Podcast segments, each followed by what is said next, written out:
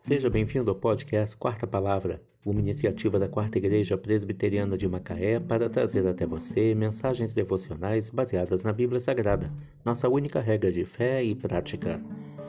Nesta terça-feira, 8 de março de 2022, veiculamos a quarta temporada, o episódio 124, quando abordamos o tema Conselho do Perverso Engano Perigoso.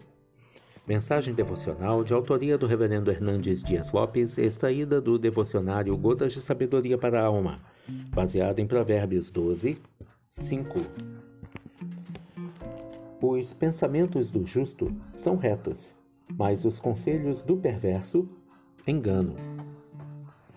O justo é uma fonte de onde jorram a justiça e a retidão. Nas suas palavras há sabedoria e nos seus conselhos verdade. Mas quando o perverso abre a boca, seus conselhos são traiçoeiros e enganosos.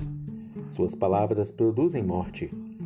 Um clássico exemplo dessa fatídica realidade foi o conselho maligno que Jonadab deu a Amon, filho do rei Davi.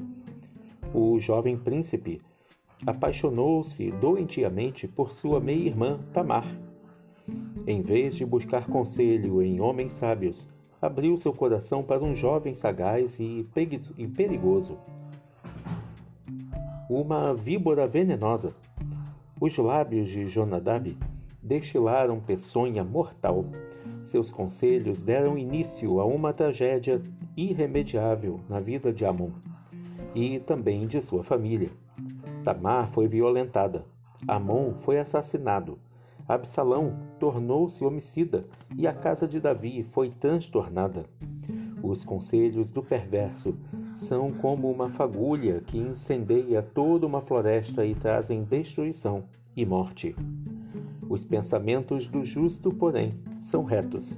O justo não se insurge contra Deus, nem maquina o mal contra o próximo. Ele tem a mente de Cristo e o coração transformado. De sua boca fluem palavras de vida e não conselhos de morte.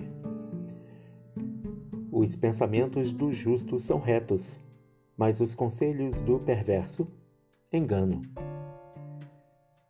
Conselho do perverso, engano perigoso. Baseado em Provérbios 12, verso 5. Que Deus te abençoe.